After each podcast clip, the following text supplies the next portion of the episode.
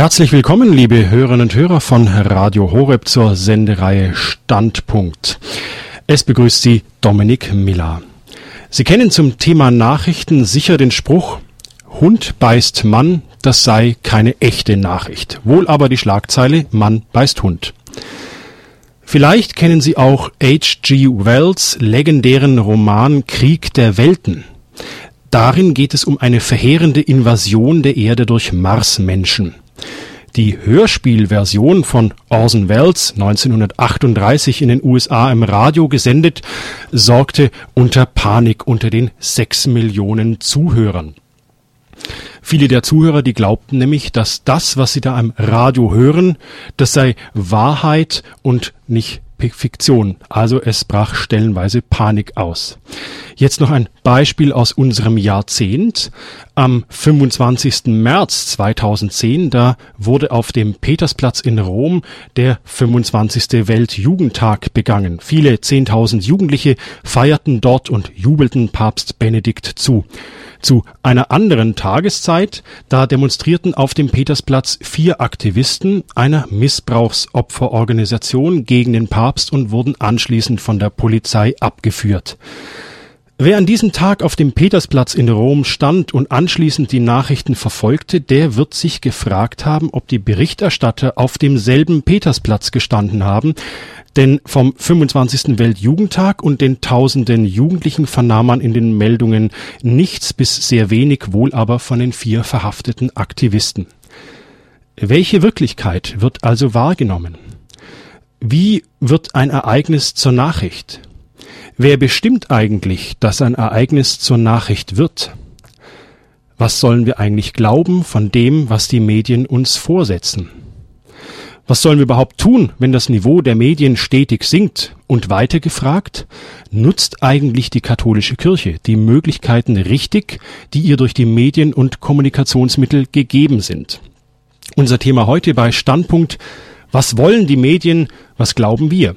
Ganz herzlich begrüße ich dazu den Publizisten und Kulturjournalisten Herrn Dr. Alexander Kissler. Herzlich willkommen bei Standpunkt. Herr Kissler, schön, dass Sie heute bei, sind, bei uns sind. Grüß Sie. Ja, schönen guten Tag.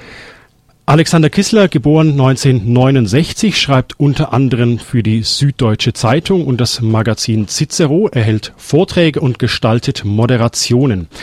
Er studierte Neue Deutsche Literaturwissenschaft, Mittlere und Neuere Geschichte sowie Medienwissenschaft. Von 1999 bis 2001, da war er Mitarbeiter im Feuilleton der Frankfurter Allgemeinen Zeitung. Einer seiner Schwerpunkte ist die Beschäftigung mit religiösen Themen. Im Rahmen unserer Sendung liest Alexander Kissler Passagen aus seinem neuen Buch Dumm geglotzt, wie das Fernsehen uns verblödet. In diesem Buch, da lotet er die Untiefen der deutschen Fernsehkultur aus und er rät darin zum Nachdenken, ehe man einschaltet, zum Umschalten oder Ausschalten, bevor man ganz abstumpft oder vollends verblödet. Herr Kissler, wie können wir uns eigentlich die Arbeit eines Kulturjournalisten vorstellen? Gehen Sie immer ins Theater, schreiben Kritiken oder wie, kann, wie können wir uns das vorstellen? Ja, Kultur ist ja ein wirklich sehr, sehr weites Feld und es wird immer weiter, weil wir ja auch die neuen Kulturen, die neuen Medien der Zeit in ihrem Boom, in ihrem Aufstieg erleben. Das heißt, Kultur ist zunächst einmal allgemein gesprochen alles, so ist ja auch die lateinische Herleitung, ähm, was der Mensch mit seinen eigenen Händen und seines eigenen Geistes Arbeit herstellt. Und die klassischen Kultur Aufführungen, Kulturmanifestationen sind natürlich durchaus Theater, Oper, Schauspiel, Film. Bei mir ist es der Schwerpunkt ähm, der Medien, obwohl ich früher auch viel Theater gemacht habe. Ich war auch mal zeitweilig ähm, Regisseur am Schauspielhaus an verschiedenen. Oh, holla, okay. Ja, genau. ähm, bis 2001. Und darüber hinaus ist Kultur natürlich ein, ein Querschnittsphänomen. Das heißt, Kultur liegt immer dann vor, und das versuche ich dann abzubilden und auch kritisch zu analysieren. Kultur liegt immer dann vor, wenn Menschen sich über die Grundlagen ihres Menschseins austauschen. Also einfach, wenn Menschen miteinander reden über ein Thema, das zwei, drei angeht, dann ist das schon ein, ein kultureller Akt und da kann man sehr viel draus ableiten, zumal wenn dieser Akt dann, das wäre die zweite Bedingung, in der Öffentlichkeit geschieht. Also Sie könnten auch Sportjournalist sein, das ist auch ein Kulturjournalist. Das betrifft ja auch zwei, drei Leute. Gemeinhin gilt der Sportjournalist fast so, sozusagen als der Antipode des Kulturjournalisten, ähm, weil man natürlich beim, beim Sport, bei Sportberichterstattung in vielfältigen Interessensverhältnissen, Abhängigkeitsverhältnissen, Sympathie, Leidenschaft ist.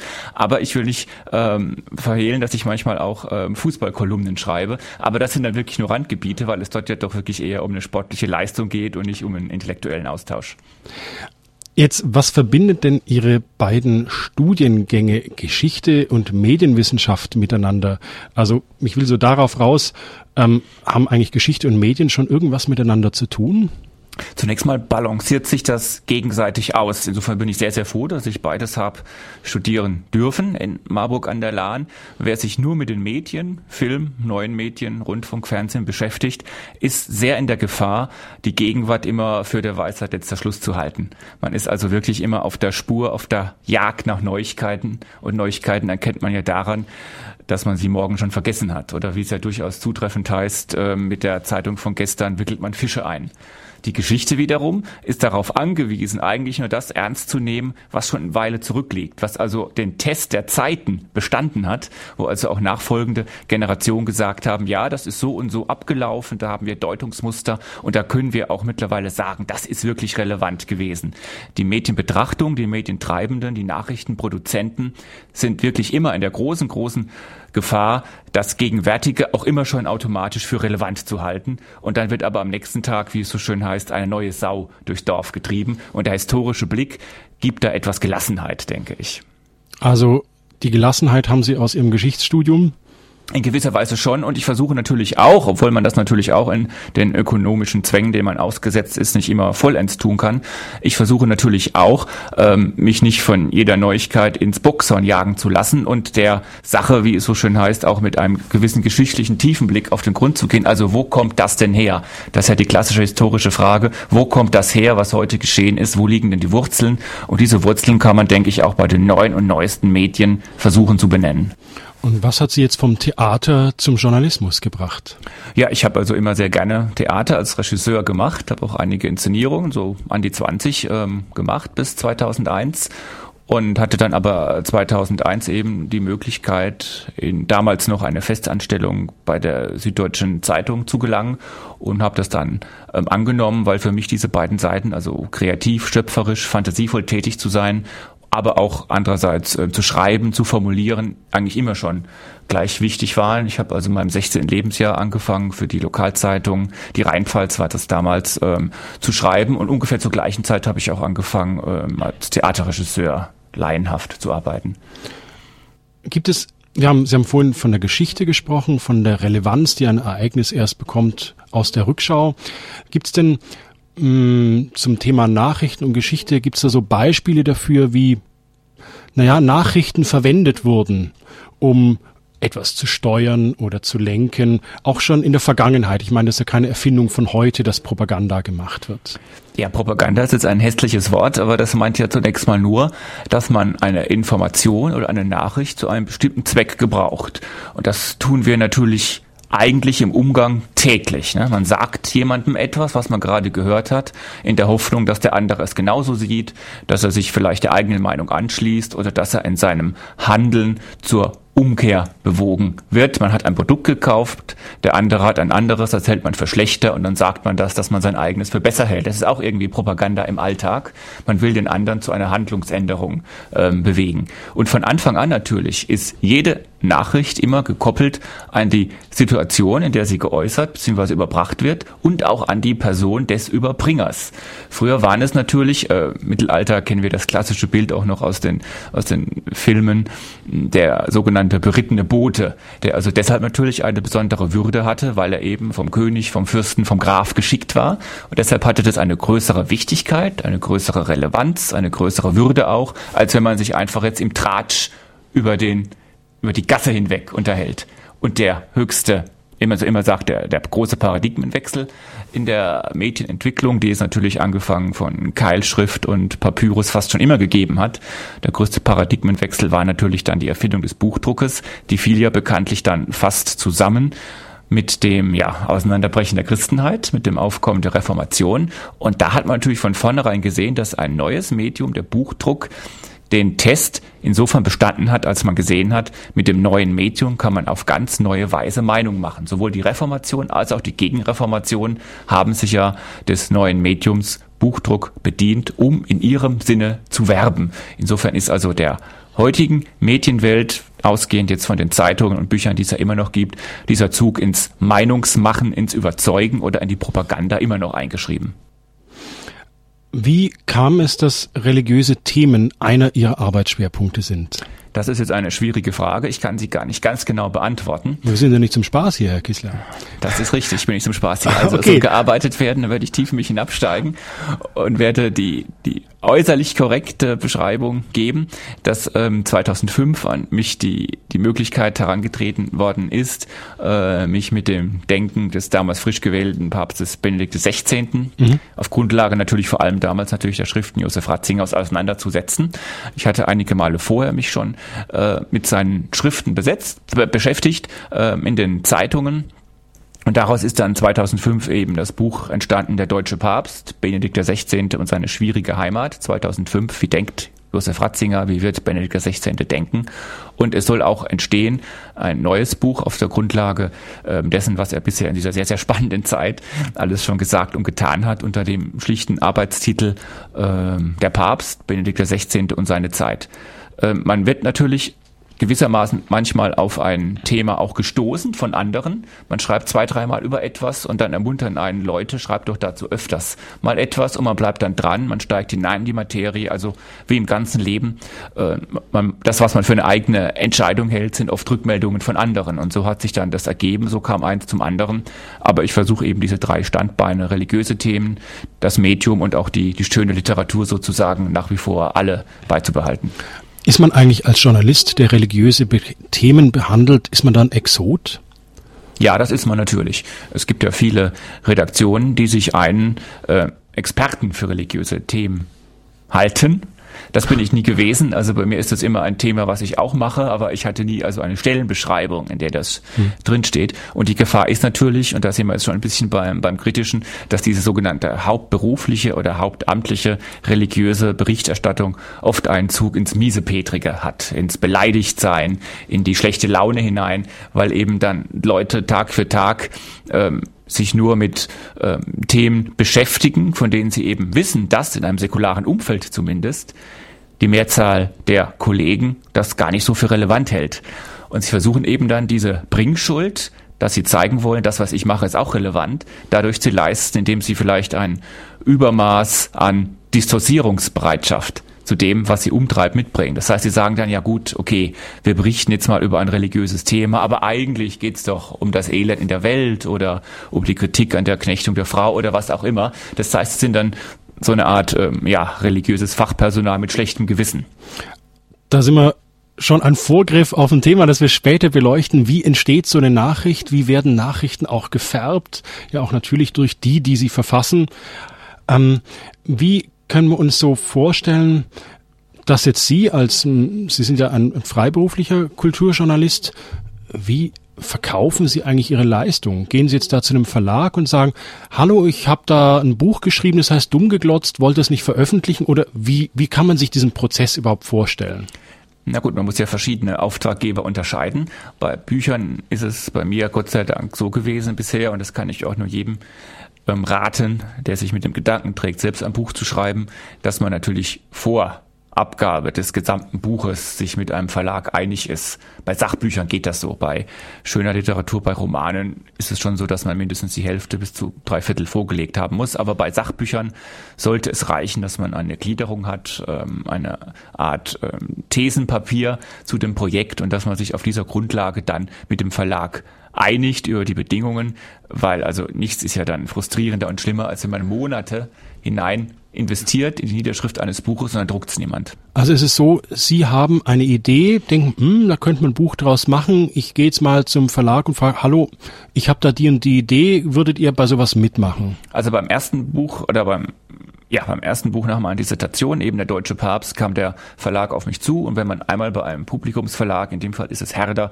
ähm, gewesen ist, dann bringen auch einem andere Verlage mein letztes Buch ist dann ja im Gütersloher Verlagshaus erschienen und zwischendurch hatte ich ein Buch bei, bei Heine über Patrick Süßkind, also mhm. ganz anderes Thema, dritter Verlag. Wenn man also schon mal bei einem Publikumsverlag geschrieben hat, dann hat man auch ein gewisses Entree, das einem die Lektoren zumindest mal anhören mit einem Thema. Oder aber der andere Fall, aufgrund eines Buches, das man schon geschrieben hat, kommt ein Lektor oder ein Agent auf einen zu und sagt, wäre das nicht auch was für dich?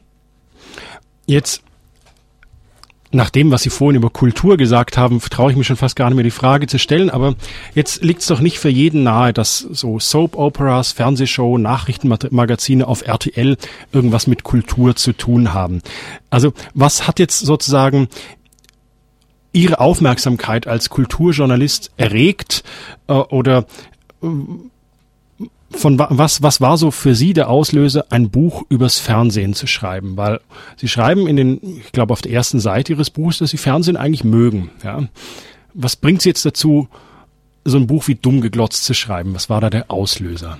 Ich habe ja in der Zeit, die Sie vorhin kurz erwähnt haben, 99 bis 01 bei der FAZ regelmäßig geschrieben und dort waren es vor allem Medienthema. Das hat mir damals schlicht und ergreifend Spaß gemacht, muss ich sagen, äh, mich mit Medien auseinanderzusetzen. Es hat auch ein bisschen was mit meinem Studium der Medienwissenschaft zu tun, dass eben das Fernsehen, Film natürlich auch, aber besonders auch das Fernsehen aus vielen verschiedenen Zeichen zusammengesetzt ist und dass es darauf ankommt, diese Zeichen zu deuten. Ne? Können Sie diese Zeichen mal äh, benennen? Was meinen Sie mit den Zeichen? Ja, Zeichen deuten ist einfach, welche Worte zum Beispiel jemand wählt, wie jemand angezogen ist, die Schnittabfolge, wie werden Menschen dargestellt, vor einem hellen, vor einem dunklen Hintergrund, werden sie von unten dargestellt, da bekommen sie etwas Diabolisches, schaut die Kamera ihnen direkt ins Gesicht, dann haben sie eher was Freundliches. Also diese Zeichen, wie wird ein Mensch im Medium Film oder Fernsehen also dargestellt. Banalisiert, der Böse im Western hat immer den schwarzen Hut oder so. Hat einen schwarzen Hut und Böse werden, wie gesagt, oft von unten gezeigt, da wirken sie größer, sie werfen einen Schatten nach hinten, das bekommt etwas Unheimliches. Sieht man auch bei Politikern, die man nicht mag, da geht die Kamera manchmal auch so ein bisschen auf die Knie, dann sieht man stärker die Poren, man sieht vielleicht auch stärker, wie sie schwitzen, als wenn man direkt auf das Gesicht sich konzentriert. Das heißt, die Einstellung, die Kameraeinstellung und die Schnittabfolge hat immer auch eine ganz große interpretatorische Gewalt. Da sieht man immer, was die Leute von den Leuten denken, die sie abbilden. Also da werde ich ja eigentlich schon dadurch, wie ein Bild aufgenommen ist, wird auf mich als Betrachter schon da. Da hat noch keiner ein Wort gesagt. Keiner hat gesagt, dieser Politiker ist gut oder böse oder der sagt das oder das. Allein durch das Bild bin ich beeinflusst. Genauso ist es. Wir sehen es auch bei, bei Talkshows im Fernsehen zum Beispiel, ähm, dass es eine Einstellung gibt, die gab es vor zwei, drei Jahren noch gar nicht, dass man also oft, wenn die Leute sich unterhalten, das Spiel ihrer Hände sieht. Man sieht also, wie sie, während sie reden, ihre Hände bewegen oder wie sie, wenn sie gerade nicht reden, die Hände ineinander falten. Und da macht man natürlich auch interessante Beobachten. Der eine hat sehr gepflegte Hände, der andere vielleicht etwas weniger, der eine schwitzt etwas stärker. Also auch das kann man einsetzen, um eine Aussage über einen Menschen, die jenseits dessen, was er sagt, sich bewegt, zu machen. Da können auch Menschen in gewisser Weise durchs Bild denunziert werden. Und das bleibt dann vielleicht, das ist beim Fernsehen das Charakteristische, viel, viel eher hängen als das, was sie gesagt haben. Was bleibt dann hängen? Politiker X ist doch der, der so geschwitzt hat.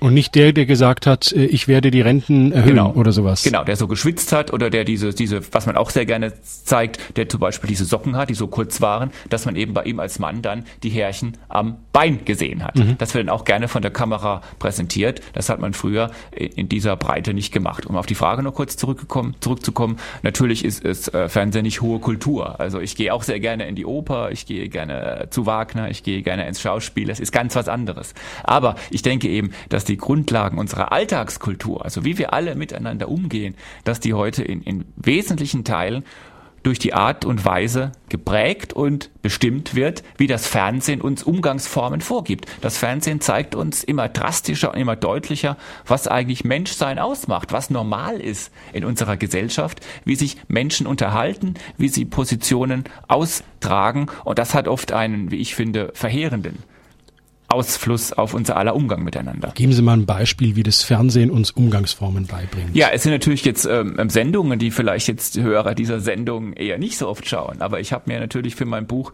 ähm, jene Formate nicht nur, aber auch bei den privaten Anbietern angeschaut, die eben viel Einschaltquote haben. Wo ich also sagen kann, dort schauen Millionen zu.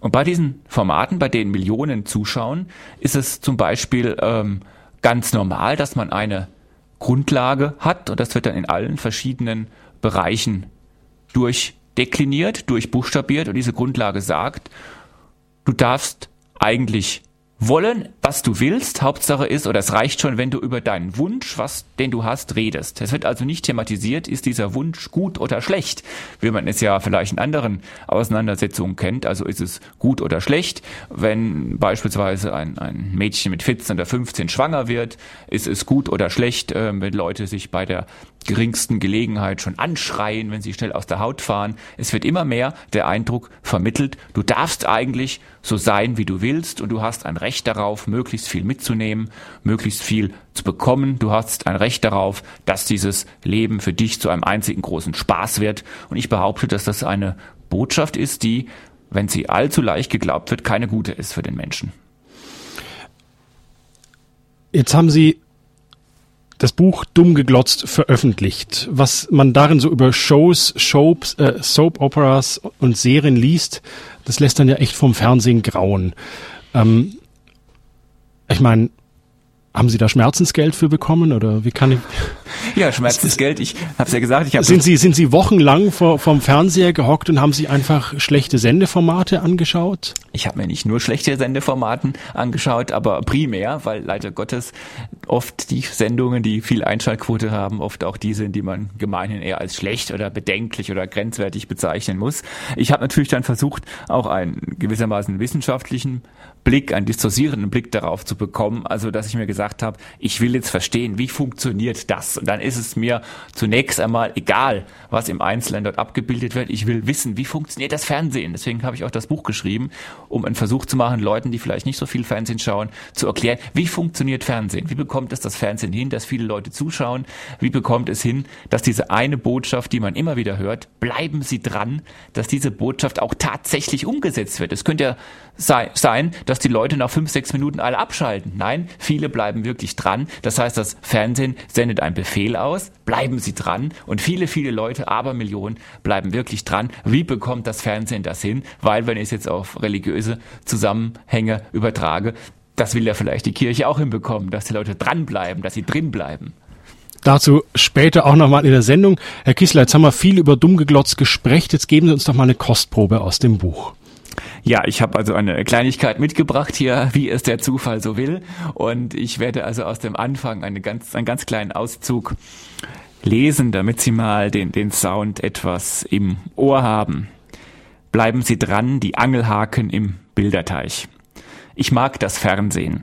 Ich mag es, nach Hause zu kommen, den Mantel abzulegen, die Schuhe auszuziehen und zu wissen, was auch immer du gerade erleben haben magst.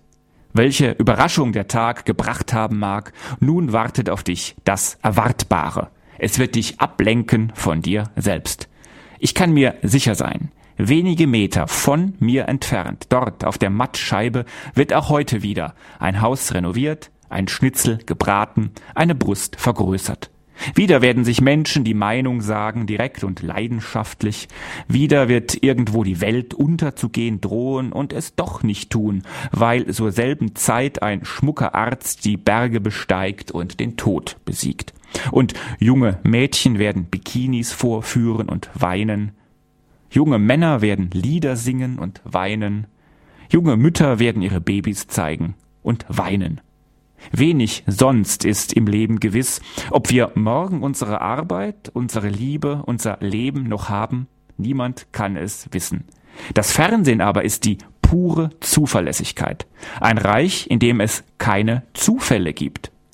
Jedes Format beginnt in der vorgeschriebenen, in der vorher aufgeschriebenen Weise. Selbst die Überraschungsmomente sind einem Skript entsprungen. Jede Sendung ist ein Hinabtauchen an genau berechneten Stellen in einen nur scheinbar unauslotbaren Teich. Der Bilderteich ist groß und weit, er frischt sich auf mit jedem Klick auf die Fernbedienungstastatur. Wie soll ich das Fernsehen da nicht mögen? Es liefert immer exakt, was es verspricht und fast immer zu der Zeit, für die es versprochen wurde. Mal sind es schlicht Maybrit Illner oder Anne Will, Mal sind es Deutschlands Kids kurz vor dem Koma, die in unsere Stuben lugen. Auch die Topmodels und die Superstars kommen wie bestellt. Mag die Welt wanken. Im Fernsehen regieren die Ordnung, die Übersichtlichkeit und die Zufallslosigkeit. Irgendetwas aber gefällt mir nicht an meinem Einverstandensein. Bejahen nämlich kann ich das Fernsehen nur, wenn ich es nicht ernst nehme und ihm so seinen Daseinszweck entreiße. Ich kann mit den zeternden, stöckelnden, kochenden Menschen nur dann einverstanden sein, wenn ich sie im als ob Modus betrachte, wenn ich sie wahrnehme als Schauspiel, künstlich in jeder Beziehung. Das Fernsehen aber unternimmt alles, um ernst genommen zu werden. Es beharrt, wütend darauf, hier gehe es ehrlich zu. Hier würden echte Probleme von echten Menschen verhandelt. Und dieser Anspruch wird von sehr vielen Betrachtern geglaubt.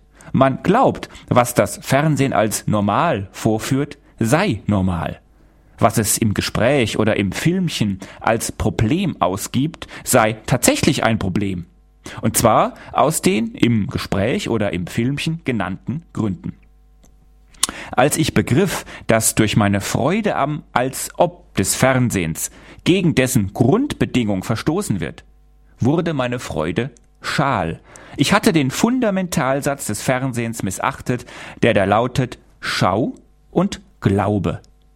Noch in seinen selbstbezüglichsten Augenblicken, wenn Moderatoren Moderatoren befragen oder Fernsehjournalisten Fernsehjournalisten beim Filmen filmen, will das Fernsehen ernst genommen werden. Nimmt man es aber ernst, dann ist es fast niemals amüsant und fast immer schrecklich.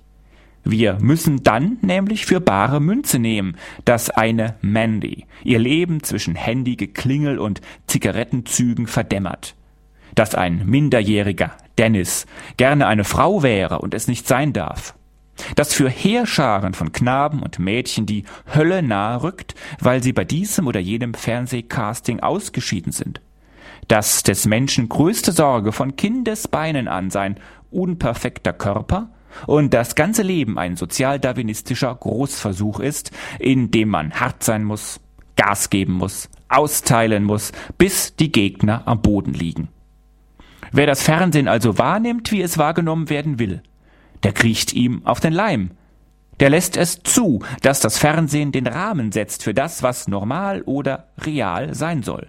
Der gibt, weil die Freude am Schauen zum Glauben an das Geschaute führt, sein Recht auf Selbstbestimmung schleichend aus der Hand. Wer den vom Fernsehen rund um die Uhr hinaus posaunten Katalog der Werte akzeptiert, der lässt sich verblöden. Er tritt die Gabe der Unterscheidung ab an das Fernsehen. Dort soll entschieden werden, dort soll gestritten und geschlichtet werden, nach Fernsehmanier. Schließlich verwandelt der Fernsehkonsument sich selbst in eine der zahlreichen Oberflächen, aus denen das Fernsehen besteht. Ein Haupteinwand gegen eine Fundamentalkritik des bestehenden Fernsehens ist natürlich schnell bei der Hand. Niemand zwinge einen einzuschalten. Man könne ein Leben lang gar kein Fernsehen schauen oder nur Unterwasserfilme bei Dreisat. Das stimmt, verstellt das Problem aber auf nur scheinbar elegante Weise. Man wäre nämlich bereits so zynisch geworden, wie es das Fernsehen seinen Konsumenten unterstellt, machte man sich dieses Argument zu eigen. Zynisch nämlich ist es, ein Elend zu tolerieren, weil es das Elend der anderen ist. Zynisch ist es, buchstäblich wegzuschauen, wenn in Millionen Wohnzimmern Zynismus gepredigt und Unterordnung gefordert wird. Das Fernsehen geht uns alle an. Es kann niemandem egal sein, aus welchen Quellen sich ein Welt- und Menschenbild speist, das zur Grundlage unseres Umgangs miteinander geworden ist. Die Erzählmuster und die Stoffe des Fernsehens bestimmen die Agenda wie die Rhetorik der öffentlichen Debatten. Feige wäre es, das Schlechte, das sich ereignet, zur Bewältigung denen zu überlassen, die mit dem Schlechten abgespeist werden. Vielleicht findet die Versimpelung des Menschen durch das Fernsehen in einem Alter statt, in dem die Unterscheidungsfähigkeit noch gar nicht ausgebildet ist. Jedes sechs- bis neunjährige Kind sitzt im Schnitt 88 Minuten täglich vor dem Schirm. Zehn- bis 13-Jährige verbringen so 113 Minuten. Bis zum 13. Lebensjahr ergeben das insgesamt 250 Tage, im Leben eines Kindes, die nonstop mit Fernsehen ausgefüllt sind. Der Psychologe und Hirnforscher Manfred Spitzer kommt in seinem Klassiker Vorsicht Bildschirm zum Ergebnis, Bildschirmmedien machen dick und krank, wirken sich in der Schule ungünstig auf die Aufmerksamkeit und das Lesenlernen der Kinder aus und führen zu vermehrter Gewaltbereitschaft sowie tatsächlicher Gewalt. Sie haben eingeschaltet bei der Sendereihe Standpunkt bei Radio Horeb. Heute unser Thema, was wollen die Medien? Was glauben wir? Zu Gast im Studio ist Dr. Alexander Kissler.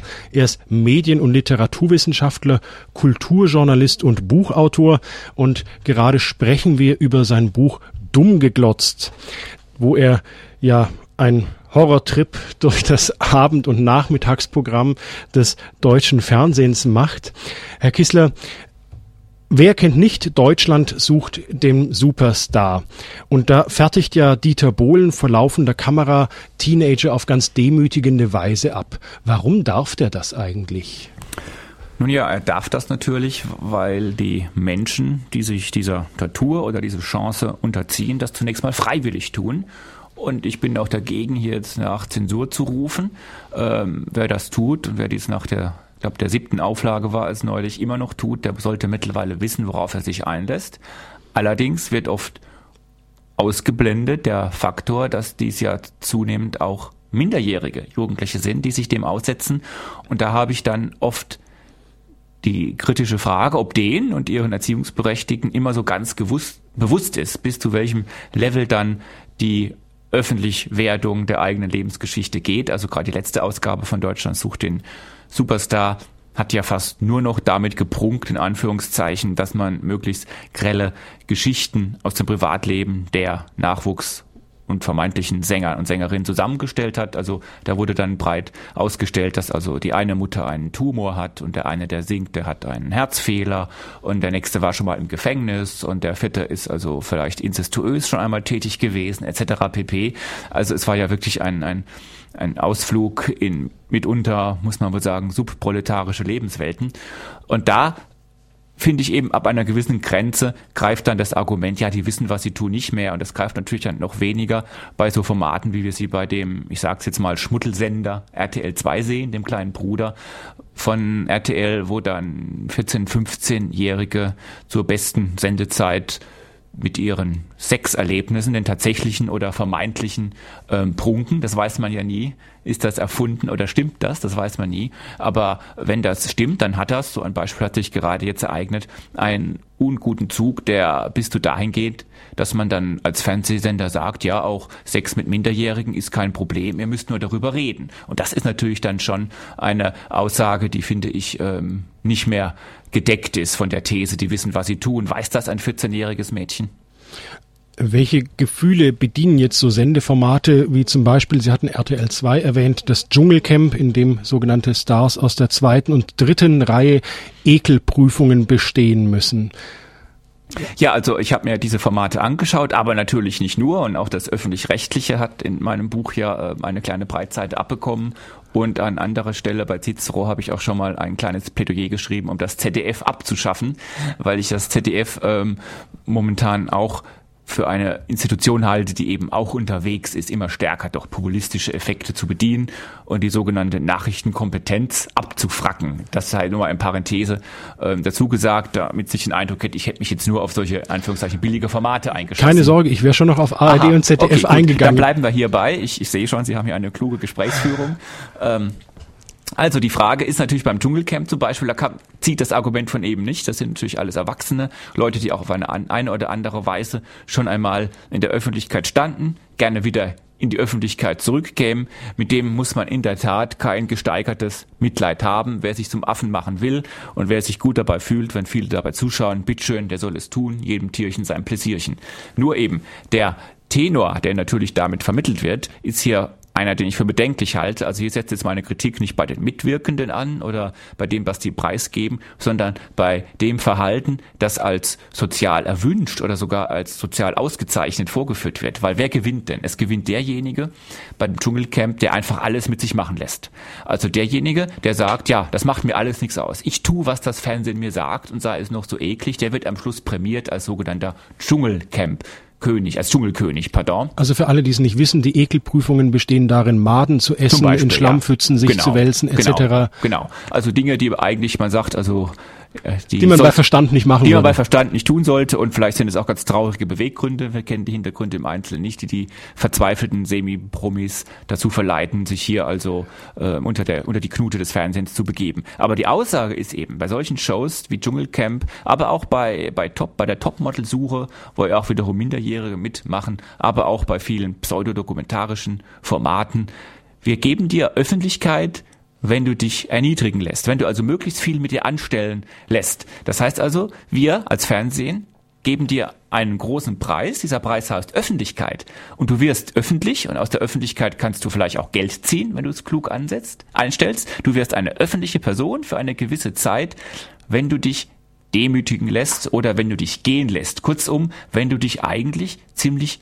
unzivilisatorisch, unaufgeklärt anarchisch, ja vielleicht sogar animalisch verhältst. Also je mehr du Abstand nimmst von deinem Menschsein, ein umso bekannt, bekannterer Mensch wirst du durch das Fernsehen. Und ich glaube, wir müssen heute natürlich eher Debatten führen, wie wir uns menschenfreundlicher und menschenwürdiger verhalten und nicht, wie wir öffentlich immer mehr den Eindruck ermitteln, vermitteln, als hätten wir gar keine Würde. Also wenn jetzt ähm, so ein Dschungelcamp ähm, meine voyeuristischen Gefühle befriedigt. Ich möchte gern sehen, wie sich mal so einer richtig lächerlich macht. Ähm, und das eine riesen Einschaltquote hat. Dann heißt es doch, dass die Mehrzahl der Deutschen Voyeure sind, die sich dran ergötzen, wie jemand sich zum Deppen macht. Äh, ist auch kein gutes Zeugnis, das da für mich ausgestellt wird. Sie hatten auch erwähnt, den erzieherischen Charakter, welche Botschaft wird dadurch vermittelt, wenn ich mich erniedrige, werde ich, ange werde ich, werde ich wahrgenommen. Ähm, das nochmal als ein Zusatz zu dem, was Sie eingangs sagten, ja, dass das Fernsehen, ob man will oder nicht, erzieherische Funktion hat. Genau. Und, und ähm, jetzt, welches, wenn jetzt sowas gesendet wird, auch, auch so bei, bei Talkshows, dass Leute wirklich naja, entblößt werden seelisch. Welches Menschenbild liegt da bitte den Fernsehsendern zugrunde? Ich meine, die gehen ja nicht zimperlich mit den Menschen um. Genau, Auch wenn so die es. vorher unterschreiben, ich weiß, dass ich fertig gemacht werde bei Dieter Bohlen. Das Fernsehen ist, so habe ich es mal formuliert, die letzte aber sehr mächtige, machtvolle Gouvernante, die wir uns leisten. Ich spreche deshalb auch gerne vom Gouvernantenfernsehen, weil eben das Fernsehen gewissermaßen mit der Knute denjenigen mit Öffentlichkeit belohnt, ich habe es eben schon gesagt, der möglichst komplett sich seinen Bedingungen unterwirft, was dann ja auch in der politischen Berichterstattung, vielleicht kommen wir darauf noch, ja Auswirkungen hat, was man alles tun muss, um ins Fernsehen zu kommen. Und bei den sogenannten Unterhaltungsformaten, aber zunehmend auch bei vermeintlich seriöser Berichterstattung, muss man eben ja, dem Fernsehen gehorchen. Das Fernsehen spielt sich auf als großer Erzieher, als großer Präzeptor, als große Gouvernante, die uns zeigt, ja, man könnte sagen, wo der Hammer hängt, ne, wo es lang geht. Ähm, kurz einschieben muss ich noch, Sie haben gesagt, die Mehrheit, man muss die Zahlen natürlich anschauen, die sind sehr gewaltig, aber es ist natürlich dann nie eine Mehrheit aller Deutschen, die zuschaut. Also das Dschungelcamp hatte sehr, sehr große Einschaltquoten. Auch, auch äh, Deutschland sucht den Superstar noch stärkere, die gingen in der Spitze auf 40 Prozent.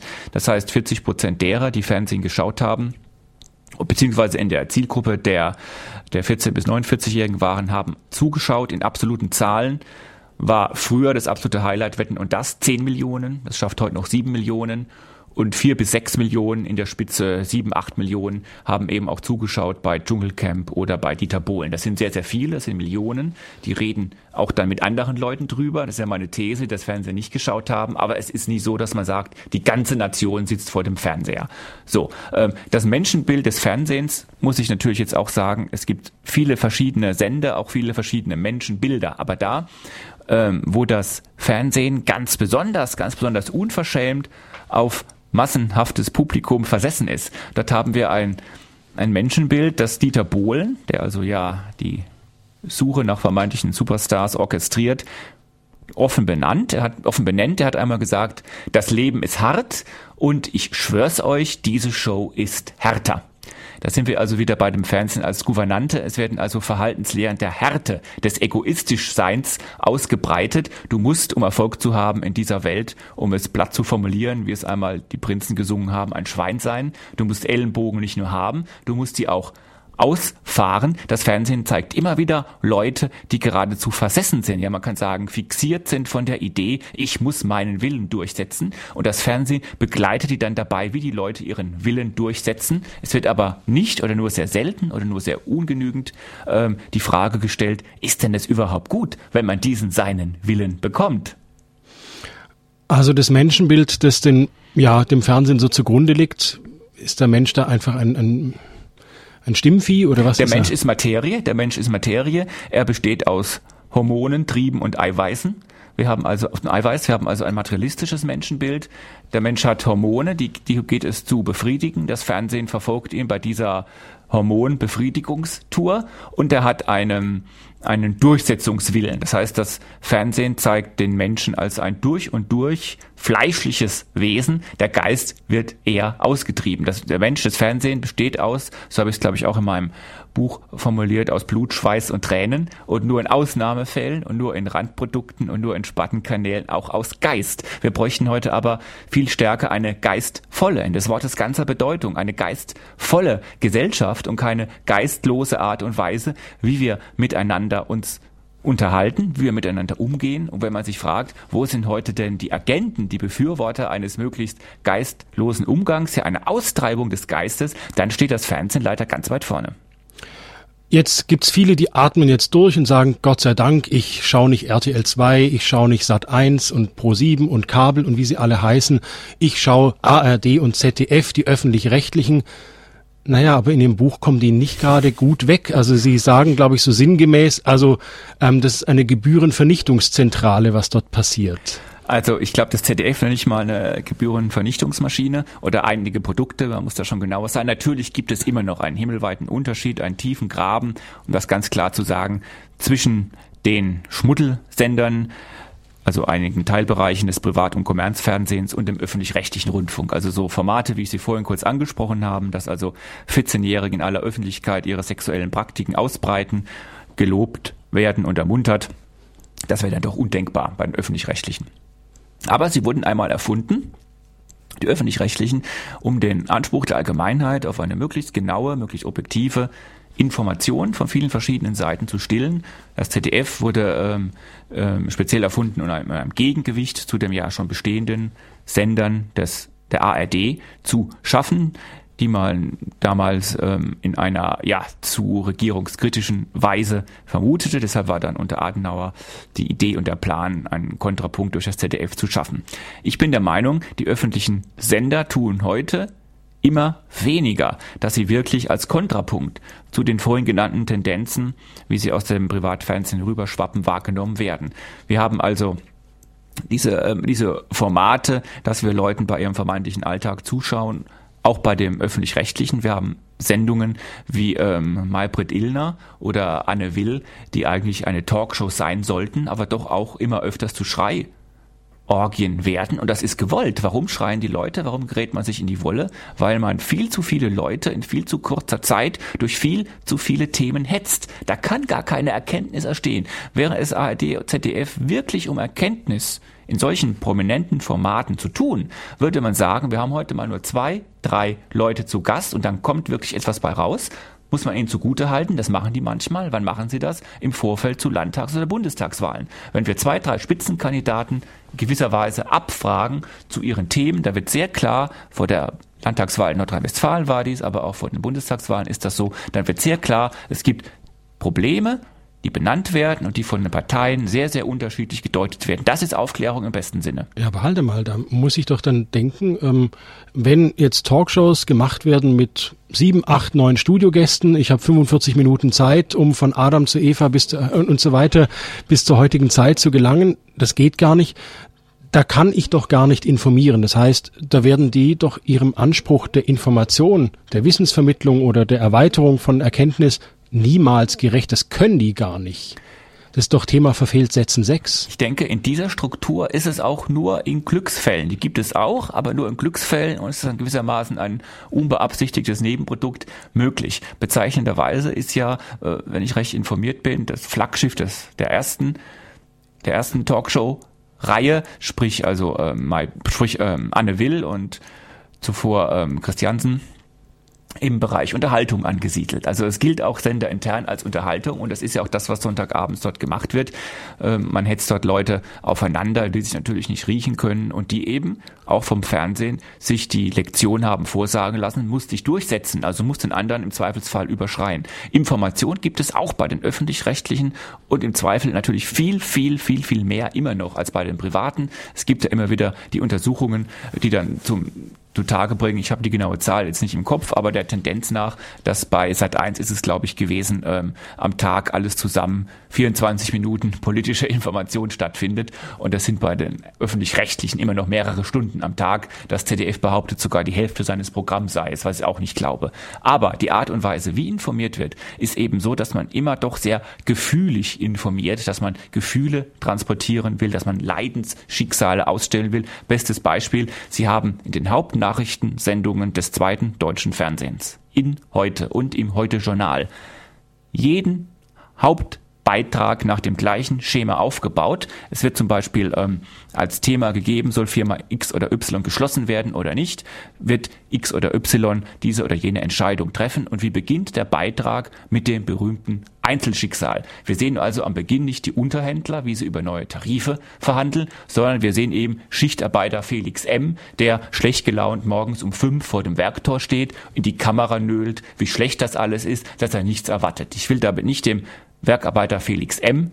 zu nahe treten, aber diese Bauweise zeigt doch immer, stärker. Wir haben dann innerhalb eines Beitrags von vielleicht 90 Sekunden schon einmal 40 Sekunden, die auf das Genöle, das Beleidigtsein, die Beschwerde von einem sogenannten Betroffenen abgeht. Dann haben wir noch 30, 40 Sekunden, um hochkomplexe wirtschaftliche oder politische Zusammenhänge zu erklären. Das macht das Heute-Journal, das macht heute so.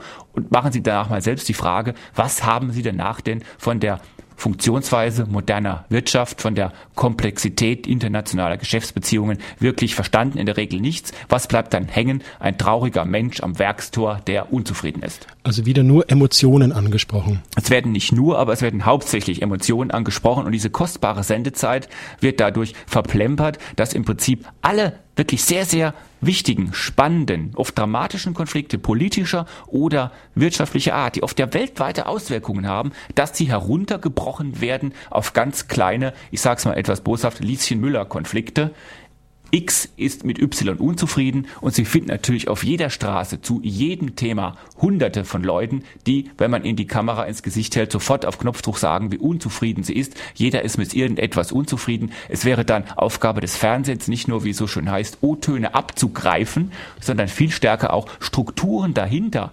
begrifflich zu machen, Strukturen begrifflich zu machen, aufzudecken, wie funktioniert Wirtschaft, wie funktioniert Politik. Da sehen Sie auch, um meine kleine Philippika gegen das Öffentlich-Rechtliche abzuschließen, da sehen Sie auch im, im, im Niedergang der sogenannten Wirtschaftsmagazine. Dort sehen Sie dann auch immer öfters Beiträge nach dem Motto in einem Wirtschaftsmagazin wohlgemerkt, äh, welcher Kaffeekocher ist denn nun am besten? Wie kann ich mich beschweren, wenn eine Lastschrift falsch gebucht worden ist? Das sind alles Service-Themen. Das hat natürlich mit politischer, wirtschaftlicher Aufklärung nichts zu tun nochmal zurück ein bisschen zur Unterhaltung. Viele sagen ja, naja, früher war ja alles besser. Früher war auch im Fernsehen alles besser. Und ich erinnere jetzt an äh, Loriot und Evelyn Hamann, ähm, unvergessen ihre Sketche auf dem grünen Sofa. Hätten die, wenn die sich heute bei einem Sender vorstellen würden, eigentlich noch eine Chance? Ja, konnte ich jetzt mir leicht machen und sagen, früher hatten wir Evelyn Hamann und Loriot. Heute haben wir Mario Barth. Mario Barth, der also so der erfolgreichste ja, Komiker oder Comedian ist, wie er sich sagt, der sogar das Olympiastadion in Berlin füllt. Und wie fühlt er es? Ja, mit Witzen, die in der Regel doch auf den Unterleib zielen. Also mit Witzen, die natürlich schlüpfriger Natur sind und die in einer unglaublich schnellen, derben Berliner Weise präsentiert werden der Satz, früher war alles besser, ist natürlich insofern falsch, als natürlich alles früher nicht besser war. Genauso wenig wie heute alles gut oder heute alles schlecht ist. Sorry, wollen Sie noch was sagen? Nein, ich, nee, ja, ja. ich, ich wollte jetzt einfach nochmal, das ist völlig klar, dass früher nicht alles besser war, ja. aber hätten, hätten so ein Niveau, das Loriot und Evelyn Hamann hatten in ihrer Unterhaltung, Will das heute noch jemand sehen, sagen die Sender? Ja, man könnte es ja ins Positive kurz mal drehen und sagen, äh, wir sehen durch die Einführung der Privatfernseher, also des dualen Systems, öffentlich-rechtlich hier, Privat-Kommerzfernsehen auf der anderen Seite, durch diese Einführung ähm, sehen wir eben eine Demokratisierung. Früher war Fernsehen eher eine bildungsbürgerliche Veranstaltung. Schauen Sie sich heute mal noch den Frühschoppen an, wie die früher aufgebaut waren. Vergleichen Sie das heute mit dem Presseclub im ersten. Das heißt, früher war das eine bildungsbürgerliche Veranstaltung. Fernseher waren teuer. Wer ihn hatte, wollte sich informieren, angepflegt und unterhalten werden auf eine ja auch gebildete Art und Weise. Heute natürlich, das böse Wort lautet ja Unterschichtenfernsehen, haben nicht nur, aber auch eben die sogenannten bildungsfernen Schichten Zugang zum Fernsehen, sprich auch für die werden Formate gemacht. Prekariatsfernsehen wird das ja auch manchmal genannt. Und zunächst mal muss man natürlich sagen, Warum auch nicht? Man kann ja nicht sagen, das Fernsehen ist nur dazu da, um sozusagen eine verfilmte Volkshochschule zu sein. Da bin ich ja auch dagegen und ich habe überhaupt gar keine Einwände gegen in, gewisser, in einem gewissen Maß gegen Rosamunde Pilcher und andere Kitschveranstaltungen von Sissi-Filmen damals und heute etc. Aber die Frage ist natürlich, wie kommt es, dass das Fernsehen sich flächendeckend doch aus dieser Verbindung von Geist und Fernsehen, von Bildungsbürgertum und Fernsehformaten zurückgezogen hat, um es auf den Punkt zu bringen, Loriot würde nicht mehr in diese heutige Zeit passen. Er würde heute, glaube ich, ein viel, viel geringeres Publikum ansprechen, einfach weil das Fernsehen, wie ich es eben gesagt habe, sich unglaublich aufgefächert hat, zersplittert hat. Er müsste heute froh sein, wenn er vielleicht bei BR Alpha oder Phoenix um 21.15 Uhr eine Sendung bekäme. Und warum? Weil natürlich auch unsere Gesellschaft sich, und das müssen wir erstmal ganz nüchtern zur Kenntnis nehmen, geändert hat. Wir haben heute natürlich generell ein eingeschränkteres Bildungslevel, ein eingeschränkteres Bild von Bildung in der Gesamtgesellschaft als früher. Also eine solche anspielungsreiche Komik wie sie Loriot praktiziert hat, könnte heute kaum noch ihr Publikum finden, weil man diese Anspielungen wenn man sie verstehen will, auch entschlüsseln muss. Das heißt, man muss ein Minimum auch an, ich sag's mal groß jetzt, humanistischer Bildung haben, während es natürlich reicht, um sich über Mario Barth ähm, zu, zu amüsieren, wenn man weiß, es gibt Männer, es gibt Frauen, Frauen, die haben Probleme. Sie haben eingeschaltet bei Radio Horeb und hören die Sendereihe Standpunkt heute mit dem Thema Was wollen die Medien und was glauben wir? Gast im Studio ist Dr. Alexander Kissler. Er ist Medien- und Literaturwissenschaftler, Kulturjournalist und Buchautor. Wir haben uns unterhalten, ja, über Fernsehunterhaltung, über das Niveau, ja, der deutschen Fernsehlandschaft, beginnend bei politischen Diskussionen bis hin zum Schmuddelfernsehen. Dann gab es eine Schelte für die öffentlich-rechtlichen, auch bei den Nachrichtensendungen, dass auch Nachrichtensendungen weniger informieren und auch doch sehr auch Emotionen ansprechen. Bleiben wir beim Thema Nachrichten, Herr Kissler. Der als deutscher Sprachpapst titulierte Publizist Wolf Schneider, der sagte mal sinngemäß, das meiste, was in der Welt passiert, berichten die Agenturen nicht. Das meiste, was Agenturen berichten, wird nicht gedruckt. Das meiste, was, nicht ge was gedruckt wird, wird nicht gelesen. Können Sie uns was darüber erzählen? Wie werden denn dann überhaupt Nachrichten gemacht? Können Sie mal ein bisschen den Prozess beschreiben, der so dahinter steckt? Das Beaumont von Herrn Schneider stimmt natürlich. Auf einer rein quantitativen Ebene hat er völlig recht. Und vermutlich wird das sogar noch verschärft dadurch, dass die Zeitungen ja momentan auch in einer fundamentalen Krise sich befinden. Das heißt, sie werden aufgrund des stark schwindenden Anzeigenvolumens immer dünner. Sie haben immer stärkere Konkurrenz durch die neuen Medien, vor allem durch das Internet. Und sie haben natürlich auch durch die dadurch ausgelösten Sparmaßnahmen immer weniger Zeit. Das heißt, die Nachrichten müssen auf immer schnellerem Wege ins Blatt und es wird auch eine immer geringere Auswahl an Nachrichten bundesweit wahrgenommen und produziert. Das heißt, wir bewegen uns, wenn wir uns rein auf dem Felde der Zeitung bewegen, in Richtung einer ja, Einheitsöffentlichkeit. Also das Meinungs- und Nachrichtenspektrum nimmt rein bei den Zeitungen ab, das muss man sagen. Deswegen bin ich ein Freund des Internet, weil das eine Gegenöffentlichkeit schafft. Dort haben auch Nachrichten eine Chance, die man sich selber zusammensuchen kann. Dort haben auch Meinungen eine Chance, die das vielstufige Filtersystem in den etablierten Printmedium nicht durchlaufen. Wie kommt die Nachricht ins Blatt. Die Agenturen sind ja eben angesprochen worden. Es gibt also einige große Agenturen, die Deutsche Presseagentur, dpa und Reuters beispielsweise. Es gibt die KNA, die katholische Nachrichtenagentur und den evangelischen Pressedienst. Die Redaktionen haben in der Regel diesen Nachrichtendienst abonniert für viel, viel Geld. Das heißt, sie bekommen jeden Tag mehrere hunderte Nachrichten nach Ressorts geordnet auf den Bildschirm gespult. Also alle paar Sekunden blinkt es auf, neue Nachricht. Auch bei Radio Horeb geht es mit den Nachrichten so, ja. Sie sehen es, genau. Wir haben eine Auswahl von Nachrichten. Genau. Ja. Und dann hat man die verschiedenen nach Ressorts geordneten Redaktionen, also für Tor Kultur, Sport, Innenpolitik, Außenpolitik, Vermischtes, Wirtschaft, das sind so die klassischen Ressorts. Dort hat man die Redakteure, die in der Redaktion sitzen, immer mehr auch die freien Mitarbeiter, die teilweise redaktionsähnliche Dienste übernehmen. Und die entscheiden dann zunächst mal auf der Grundlage dieser Nachrichtenagenturen, was kommt ins Blatt. Das heißt, diese Agenturmeldungen, die ins Blatt kommen, werden in der Regel Manchmal schon, aber in der Regel nicht weiter recherchiert. Man hat dann vor allen Dingen bei Regionalblättern, die also sehr kleine Redaktionen haben, das Problem, und das können Sie, diesen Test können Sie selber machen, dass viele, viele Seiten fast ausschließlich aus sogenannten Agenturmeldungen bestehen. Sie sehen das daran, wenn hinter dem Autor oder unter dem Text in Klammern ein Agenturkürzel, also DPA beispielsweise, steht, dann ist das aus der Agentur übernommen. Manche Redaktionen verschweigen das dann schamhaft, dann erkennt man es nicht genau.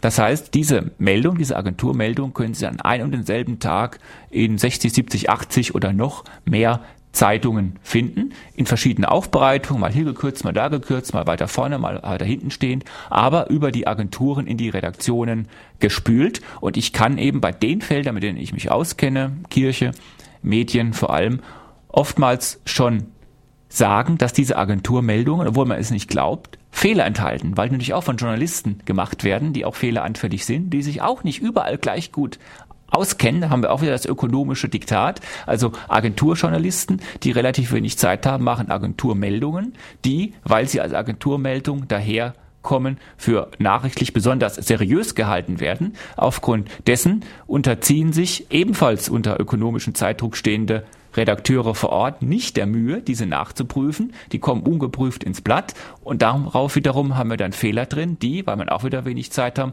auch redaktionell nicht bemerkt werden, sei es weil sie inhaltlich falsch sind, sei es weil sie Schriftfehler haben. Die zweite Art von Meldungskanäle sind, und darauf sind ja die Überregionalzeitungen besonders stolz, Nachrichtenmeldungen, die man selber macht.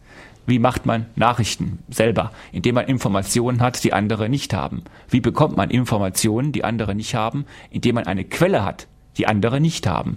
Und da sind wir jetzt wieder bei der Eingangsfrage, wie kommt es, dass eine Quelle sprudelt? Weil eben diese Quelle ein Interesse hat. Mir sagt jemand etwas, sei es bei der Gewerkschaft, bei den Kirchen, bei den Arbeitgeberverbänden, bei den Parteien, bei den sonstigen Organisationen dann etwas, wenn er dadurch, dass er eine Quelle für mich wird, etwas erreichen will. Das heißt, der Gewerkschaftsfunktionär sagt beispielsweise, ich fantasiere jetzt, ähm, eine Meldung angeblich exklusiv dem oder jedem Journalisten Journalisten, weil er hofft, dadurch dem politischen oder weltanschaulichen Gegner am Zeug flicken zu können oder dem innerparteilichen Gegner, wenn es Machtkämpfe gibt. Und aus solchen Vielzahl von Quellen, die ein Journalist bekommt, kann er dann, wenn er sie selbst für valide, für nachvollziehbar hält, eine eigene Meldung machen. Und dann hat man dann eben die Überschrift zum Beispiel Union streitet über Laufzeit der Kernkraftwerke oder SPD uneinig über Rente mit 67 oder Obama immer umstrittener. Also das heißt, die Quelle ist eigentlich keine sprudelnde Quelle, die so ins Bachbett plätschert, sondern ein gezielter Strahl. Das ist ein sehr schönes Bild. Es ist ein gezielter Strahl, von dem man auch nie ganz genau weiß, ob er sich jetzt nur bei dir, um im Bild zu sein, ergießt oder auch ja. woanders. Also es muss ja auch nicht exklusiv sein. Theoretisch kann sogar der eine Tippgeber oder Informationsgeber, die eine oder andere Quelle der Zeitung A, die also eher diese Tendenz hat, jene Information geben und der Zeitung B, die eine andere Tendenz hat, eher eine etwas anders eingefärbte Information. Also das heißt, ich muss einfach als, als Rezipient einer Nachricht sozusagen wissen, die Nachricht kann auch lanciert worden sein. Alle Nachrichten sind natürlich in dem Sinne lanciert, als jeder Tippgeber, jede Quelle, dadurch, dass sie für mich zur Quelle wird, damit ein Interesse hat. Das ist ja völlig klar. Und ich muss deshalb als seriöser Journalist, und das ist eben sehr schwierig, zumal unter diesem ökonomischen Zeitdruck, den ich eben angesprochen haben, habe, ich muss als Journalist, als souveräner Journalist die Freiheit haben, auch Distanz zu wahren, auch zu meiner Quelle. Nur habe ich da natürlich ein Problem. Wenn ich allzu viel zu einer Quelle Distanz wahre, dann sprudelt die irgendwann woanders. Also wenn mir ein Gewerkschaftsfunktionär drei, viermal einen Tipp gegeben hat über eine tatsächliche oder vermeintliche Schweinerei im Arbeitgeberlager Lager, und daraus wird dann keine Meldung, dann sprudelt die Quelle woanders. Dann geht er ein Türchen weiter, dann habe ich mir jetzt vielleicht mit dieser Quelle verscherzt. Das heißt also, der Journalist ist an sich gar nicht unabhängig. Der Journalist sollte insofern unabhängig sein, und das halte ich auch hoch, das Ideal, als er natürlich kein Befehlsempfänger ist. Also jeder kann ihm was erzählen, aber letzten Endes darf der, der es erzählt, keinen Einfluss darauf haben, wie es dann ins Blatt wandert. Also der eine sagt mir dann, Person X ist aber ein ganz, ganz schlimmer Finger, der hat dies oder jenes gemacht und dann müsste der Journalist bei der Person X anfragen, dann stellt sich das in einem ganz anderen Licht dar und am Endeffekt kommt vielleicht sogar eine ganz gegenteilige These raus, als sie der erste Tippgeber sie mir verkaufen wollte. Idealerweise ist das so, praktisch hat es oft Interessenskonflikte. Beispiel Anzeigenkunden. Ich meine, wenn jetzt der größte Kunde eines Blattes ist eine Brauerei und ich schreibe einen Artikel über die Gefahren des Alkohols und wie schnell man abhängig wird und welches Leid es macht, wird sich doch der Hauptsponsor meines Blattes bedanken, oder? Ich denke, in so einem Fall müsste er mit leben, wenn es eine allgemeine Aussage ist. Wir hatten ja schon mal ähm, in, in München den Fall bei einer hier ansässigen Zeitung, dass es zwei, drei kritische Berichte gab über einen überregional tätigen Lebensmitteldiscounter und dessen Aversion gegen Betriebsräte. Und der hat dann daraufhin, also nachweisen kann man es nicht, aber der zeitliche Zusammenhang besteht, dieser Lebensmitteldiscounter hat dann daraufhin ähm, die Beilage seiner wöchentlichen Sonderangebotsübersichten eingestellt. Und das war dann für die Zeitung, wenn ich recht informiert bin, ein Verlust in sechs oder sogar siebenstelliger Höhe, also ging in den Millionenbereich. Und da müsste man jetzt nachverfolgen, wie wurde dann in der Folgezeit über diesen Lebensmitteldiscounter berichtet. Ich sehe diese Gefahr allerdings nur in Ausnahmefällen bei Unternehmen. Ich sehe wirklich ähm, die, das schwierigere Verhältnis zu den Politikern oder zur politischen Sphäre, weil eben dort ganz klar ist, dass natürlich jede politische Vereinigung eine Vereinigung von Lobbyisten ist, wenn man so will, oder eine Interessenvereinigung. Ein Unternehmen will seine Produkte verkaufen, das ist völlig klar, das weiß man aber auch. Während natürlich Politiker ähm, sehr oft, manchmal zu Recht, aber manchmal eben auch zu Unrecht, ähm, mit dem Anspruch auftreten, ich will doch nur sagen, wie die Wahrheit ist, wie es wirklich gelaufen ist. Und wenn man dann zwei, dreimal zum Ergebnis kommt, also der will hier äh, mich hier zum billigen Büttel machen, verscherzt man es sich vielleicht mit ähm, gewissen interessierten Kreisen und dann hat man auf lange Sicht vielleicht ein Problem, dass man vom Informationsfluss abgeschlossen, abgeschnitten wird. Jetzt hatte ich eingangs zur Sendung das Beispiel gebracht mit dem Petersplatz, dass da zwei Veranstaltungen waren. Auf der eine waren Zehntausende Jugendliche jubeln dem Papst zu, paar Stunden später vier Demonstranten gegen den Papst werden gefilmt, kommen in die Medien und der Weltjugendtag nicht. Was ist denn da jetzt die Wahrheit? Also ich meine, das zeigt uns ja, es kommt immer darauf an, wann demonstrieren die oder wer und wer entscheidet jetzt, ja? Warum wird nicht über den Weltjugendtag berichtet? Also sprich ja. Wahrnehmung der Wahrheiten. Es gibt ja im, im Fußball den schönen Satz, die Wahrheit ist auf dem Platz. Und das stimmt beim Fußball. Die Wahrheit ist insofern auf dem Platz, als du kannst dich noch so gut vorbereiten. Wenn es danach eine 0 zu 4 Klatsche gibt, dann warst du das schlechtere Team. Und das ist dann die Wahrheit. Diese Wahrheit gibt es in den Medien natürlich nicht. Die gibt es auch in unserem normalen Umgang ja oft nicht wir reden miteinander und es ist oft nur eine Kette von Missverständnissen, die wir aneinander reihen und wir sind manchmal auf Jahre hinaus mit Leuten gram und es war nur ein Missverständnis. Also wo Menschen sich unterhalten, gibt es Missverständnisse. Das säkulare Pressewesen ist natürlich, und das muss es auch sein, würde ich sagen, methodisch atheistisch. Das heißt, es gibt einen methodischen Atheismus bei den Medien, insofern die natürlich nicht auf der Grundlage des Glaubensjournalismus machen können. Das ist ja völlig klar. Sie müssen nachprüfen und sollten eigentlich Fakteneinordnung werten. Leider Gottes, in dem Wortfalle stimmt das, der Ausdruck, äh, leider Gottes sind bei vielen Journalisten die Grenzen vom methodischen zum inhaltlichen Atheismus aufgelöst. Das heißt, wir haben im Journalismus, in den säkularen Medien ein über, einen überdurchschnittlichen Prozent, Prozentsatz agnostischer, atheistischer glaubenskritischer Menschen. Das weiß man aus Untersuchungen. Und die haben ein, wie ich finde, manchmal ungutes persönliches Interesse, die Kirche als eine Institution vorzuführen, die man eben vorführen kann, der man, wie es so schön heißt, am Zeug fliegen muss. Warum? Man transportiert gerne das Bild der sogenannten mächtigen, machtvollen Institution und dann sagt man sich, den Impuls kann ich ja verstehen, es ist unsere Aufgabe als Journalist, Macht zu kontrollieren. Das machen wir ja bei großen Konzernen, bei großen Parteien ganz genauso. Journalismus kontrolliert macht. Deshalb manchmal die Rede auch von der vierten Gewalt. Nur führt dies oft dann bei der Kirchenberichterstattung zu, dass es zu völlig grotesken Missverhältnissen, zu unproportionalen und damit auch zu verzerrenden Berichterstattungen kommt. Das Beispiel hier hatte ich für sehr, sehr schlagend. Ähm, wir hatten hier eine sehr, sehr große Versammlung des, des Glaubens, eine Manifestation der, der katholischen Weltjugend, wenn man so will, die dann, wenn überhaupt, zwei, drei Zeilen wert war und dann die, die ewig demonstrierenden Kirchengegner, Kirchenfeinde bekamen dann ein ein Podium geboten. Man hat es auch gesehen, dass der diese Unproportionalität, dass der sogenannte ökumenische Kirchentag mit ungefähr, wenn es denn stimmt, 100.000 Teilnehmern tagelang hier großes Thema war in allen Medien und zeitgleich fand in Fatima ein Papstbesuch statt, bei dem, wenn die Zahlen stimmen, mit 250.000 Besuchern mehr als doppelt so viele waren. Das war dann wiederum nur ein Thema für die Spezialberichterstattung. Also leider Gottes aufgrund dieser, dieses, wie ich finde, falschen Rückschlusses vom methodischen zum inhaltlichen Atheismus neigen viele Angehörigen der säkularen Presse dazu, in absolut unrepräsentativer Weise die glaubenskritischen, atheistischen Positionen in einer höheren Frequenz abzubilden als die anderen. Also das legt ja auch den Schluss nahe, dass häufig einfach auch Meinung eines Journalisten als Nachricht verkauft wird. Also ich, ich meine, ja. dass vier Aktivisten gegen die Kirche eher eine Nachricht sind als da 100.000 Jugendliche, die dem Papst zujubeln. Ja, genau. Das ist so, weil natürlich man oft denkt, und vielleicht ist es ja auch unsere Alltagserfahrung, man muss, wenn man an der Kirche Kritik übt, wenig argumentatives Futter beibringen. Das glaubt man erstmal, dass die Dreck am Stecken haben. Da muss die Kirche sich auch fragen, wie es so hat kommen können, dass sie in weiten Teilen Kirchen ferner Gesellschaft ein so schlechtes Image hat, während derjenige, der etwas aus seiner Sicht objektiv, aus anderer Sicht vielleicht Positives über die Kirche sagen will, eine solche Armade an Argumenten beiliefern muss, dass dann der auf Popularität angewiesene Journalist sagt, also das mache ich lieber nicht, wenn ich hier vier, fünf Leute ähm, vier, fünf Leute darstelle, die auf den Papst schimpfen, das glaubt man mir, weil der Papst ist ja derjenige, der sich dadurch definiert, dass auf ihn geschimpft wird. Wenn ich jetzt hier erstmal erklären müsste, da sind aber 50.000 Jugendliche oder wie viel es waren, die den Papst ganz toll finden, müsste ich so viel erklären, das kauft mir die Redaktion nicht ab.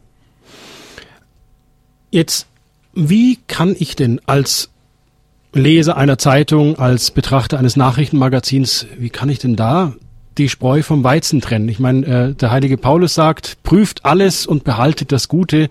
Und es gibt, gibt auch sozusagen Kriterien der Unterscheidung der Geister. Gibt es denn sowas bei Nachrichten auch? Prüft alles, behaltet das Gute. Das würde ich natürlich sofort unterschreiben. Ich rufe auch nicht so dazu auf, dass man den Fernsehen verbannen soll und gar nicht, sondern dass man sich aufgeklärt verhalten soll, kritisch zu dem Medium, aber es schon wahrnehmen soll.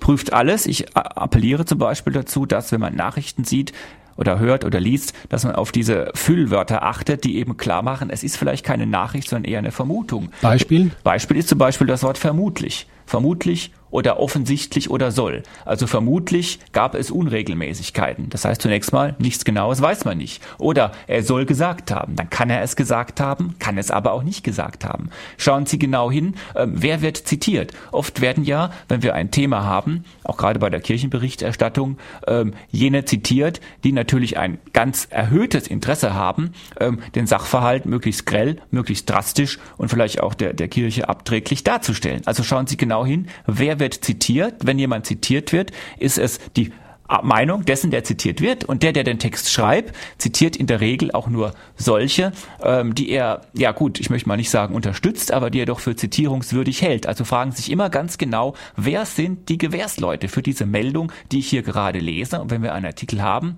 auf die Wirtschaft zu kommen, indem wir jetzt fast nur Gewerkschaftsangehörige oder fast nur Arbeitgebervertreter haben, dann muss ich mich nicht wünschen, dass auch dieser Artikel, selbst wenn er als Nachricht daherkommt, einen ganz klaren Meinungseinschlag hat, genauso wenig, wie ich mich wundern muss, wenn ich einen Artikel habe über das, was der Papst gemacht hat, und dann habe ich als Stichwortgeber ausschließlich, wir sind Kirche und Kirche von unten. Dann ist das auch ein Meinungsartikel im Gewand einer Nachricht. Also genau hinschauen lohnt sich sehr. Immer. Füllwörter achten. Also auch wenn ich sozusagen mich nicht mit der Thematik auskenne, also ich würde mich jetzt schwer tun, einen komplexen Wirtschaftsartikel wirklich zu verstehen, aber wenn ich allein der deutschen Sprache mächtig mal so auf diese Kleinigkeiten achte. Genau, ganz einfach fragen. Wer spricht? Wer wird zitiert? Zu welchem Zweck wird er zitiert? Und ist es hier wirklich ein Faktum? Also haben wir Sätze mit ist, hat oder war, sondern eben Sätze mit soll oder vermutlich oder angeblich. Sie haben vorhin die Kirche auch schon anklingen lassen, Umgang der Kirche mit den Medien, da äh, legen Sie den Finger in die Wunde. Manche erinnert sich noch an den sogenannten Fall Williamson. Der Papst hat die Exkommunikation von vier sogenannten Pius-Brüdern aufgehoben und im Nachhinein stellt sich heraus, dass einer der vier im schwedischen Fernsehen Monate vorher zuvor Aussagen gemacht hat, die ja, salopp gesagt stark braun angehaucht waren. Fragt man sich ja, sag mal, ähm, haben die denn kein Google im Vatikan? Prüfen die das nicht? Ich meine, schauen sie sich die Leute nicht an. Sprich, das Ganze war eine einzige Medienpanne, der katholischen Kirche oder des, in diesem Fall des Vatikans. Da ist so die Frage, ja, ist eigentlich die katholische Kirche im Medienzeitalter angekommen? Ich meine, Johannes Paul II. wurde als der Medienpapst tituliert und jetzt solche Pannen? Die Frage ist natürlich, was ist die Kirche? Die ist zunächst mal ja die Gemeinschaft der Getauften und da sind wir also bei der katholischen Fraktion bei über einer Milliarde Menschen und wir haben äh, die, die Kirche vor Ort, wir haben die Kirche in Rom etc. Also es ist ein unglaublich riesiges Gebilde, also das das größte existierende Gebilde, das eben versucht, weitgehend ähm, zentral gesteuert oder zumindest verwaltet zu werden. Das ist sehr, sehr schwierig.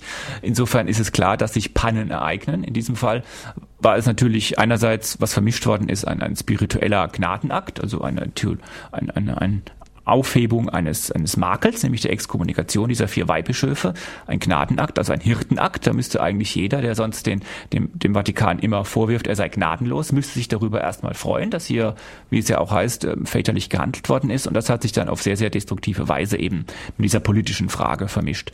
Offenbar ist die Kirche, wobei ich es mal da, da, dahingestellt sein lassen will, ähm, wie sie sich auffächert, ähm, manchmal sehr weit vorne im 21. Jahrhundert, was die Medien angeht und manchmal nicht. Und von beiden Seiten treuen gewissermaßen, wenn ich das ganz knapp sagen darf, ähm, Gefahren. Einerseits kann man allzu sehr begeistert sein von den neuen Medien, also nach dem Motto, Hauptsache, ähm, man kommt jetzt mit, mit Twitter, Facebook schicken Handys daher und dann nehmen die Leute einem sofort ab, dass die Kirche eine tolle Einrichtung ist. Hauptsache ist, man redet wie Jugendliche, man kann online Kerzen anzünden, angeblich sogar beichten etc. und schon kommen die Leute in Scharen. Das funktioniert nicht. Das Kern muss schon der geistliche Weltzugang sein. Das ist gar keine Frage. Keine noch so avancierte Kommunikation kann eine Botschaft ersetzen, an die man nicht mehr so richtig glaubt. Das ist ja auch der Unterschied zwischen Botschaft und Vermittlung der Botschaft. Also es gibt beides. Es gibt eine Technikversessenheit, die meint, ähm, Hauptsache man kommt irgendwie spritzig daher und dann finden die Leute die Kirche gut. Man sieht das zum Beispiel an dem, wie ich finde, ich ziemlich degenerierten Format, das Wort zum Sonntag wo man also kaum noch geistliches Wort findet, sondern eher allgemeine Weltkirchen- und Menschenkritik. Es gibt aber auch das andere natürlich, dass man eine Scheu hat, dass die Kirche eine Scheu hat, ähm, im Sinne von die Medien sind unser Feind, lieber mal nichts sagen, da kommt schon nichts bei raus. Das ist natürlich genauso falsch. Es gibt Feinde der Kirche, die gibt es innerhalb der Kirche sogar. Josef Ratzinger hat vor 50 Jahren schon gesagt, das Heidentum sitzt in der Kirche. Es gibt Feinde der Kirche außerhalb der Kirche, in größerer Zahl nehme ich an.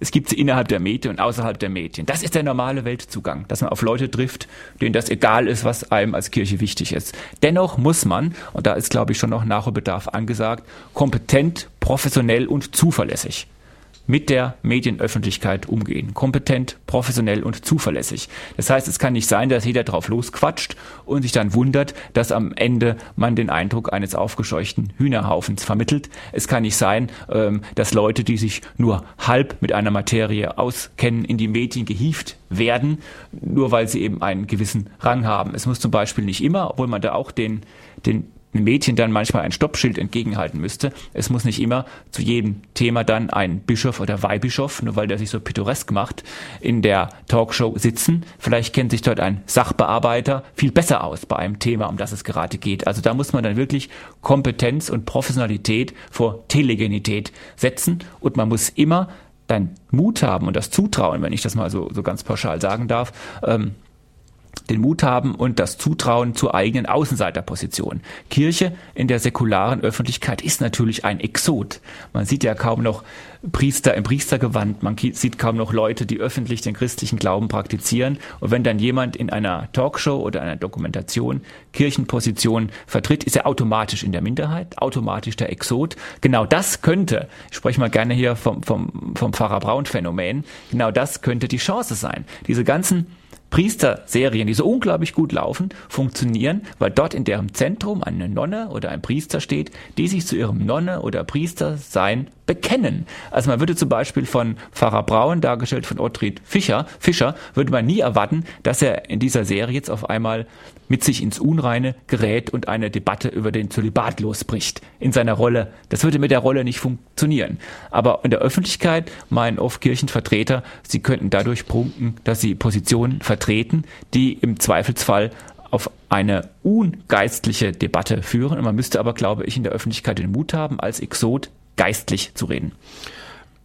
Mut haben, geistig zu reden, Mut haben, auch Exot zu sein. Häufig hat man ja auch so das Gefühl, dass die Kirche den Themen hinterher rennt. Woran liegt es so Ihrer Meinung nach, dass die Kirche sich, ich rede jetzt mal katholische Kirche in Deutschland, die kennen wir gut, ja, in der leben wir, Woran könnte es liegen, dass die katholische Kirche in Deutschland den Themen hinterherrennt und nicht zum Beispiel die Agenda setzt, äh, sagt, hallo, das und das ist Thema unserer Zeit heute, dazu müssen Politiker Stellung nehmen, da muss in der Gesellschaft was passieren. Warum hat die Kirche die Initiative der Agendasetzung aus der Hand gegeben? Ja, das sogenannte Agenda-Setting ist ja die hohe Kunst der Öffentlichkeitsarbeit. Das versuchen ja auch sämtliche anderen Lobbyvereine, wenn ich es mal so nennen darf, Arbeitgeber, Arbeitnehmer etc. Ähm, die Lage in Deutschland ist immer noch viel, viel besser. Also relativ gesehen, wenn man sich zum Beispiel vergleicht mit der, der Lage in, in Skandinavien, in Benelux-Ländern oder auch in England, wo es also die meisten Leute überhaupt nicht interessiert, was die Kirche so von sich gibt. Die Kirche hat immer noch die Chance, dass die Mikros ihr geöffnet werden. Es hat eine Relevanz. Das könnte man besser nutzen. Man könnte es besser nutzen und das ist mein, mein Plädoyer und da könnte man vielleicht auch ein geistliches Agenda-Setting probieren, wenn man eben die Kräfte stärker noch verzahnt. Was ich gerne ausspreche, auch an dieser Stelle, ist ein Plädoyer, beispielsweise die vor sich hin darbende, ja fast schon sterbende sogenannte Bistumspresse okay. aufzulösen. Aufzulösen, dass also nicht mehr jedes Bistum oder fast jedes Bistum versucht, eine eigene Kirchenzeitung herauszubringen, dieses aufzulösen und stattdessen ein zentrales, ich sag's mal, Mitgliedermagazin zu geben.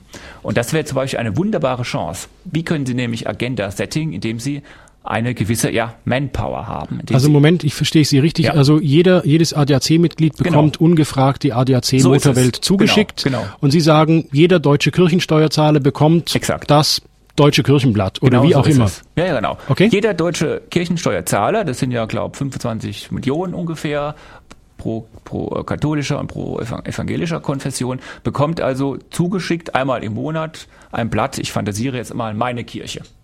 Und dort bekommt er dann dargelegt, durchaus von nur von professionellen Kräften, die man ja aus den bisherigen Bistumsredaktionen rekrutieren könnte, dargelegt, was ist eigentlich Kirche? Ganz banal. Was macht Kirche? Sowohl also jemanden bei der Hand nehmen, der zwar die Kirchensteuer noch zahlt, aber gar nicht so genau weiß, was wird mit der Kirchensteuer eigentlich gemacht, als aber auch der Fortgeschrittene, der zum Beispiel wissen will, was wird eigentlich an Maria Himmelfahrt gefeiert. Das wäre, glaube ich, eine wunderbare Chance, ein Agenda-Setting produktiv, professionell und freundlich zu betreiben. Sie haben im Vorgespräch zu der Sendung, haben Sie gesagt, dass der Gründungsakt der Kirche, das sei Kommunikation schlechthin gewesen. Also die Menschwerdung Gottes als Akt der Kommunikation. Die Eucharistiefeier, die Kommunion ist Kommunikation.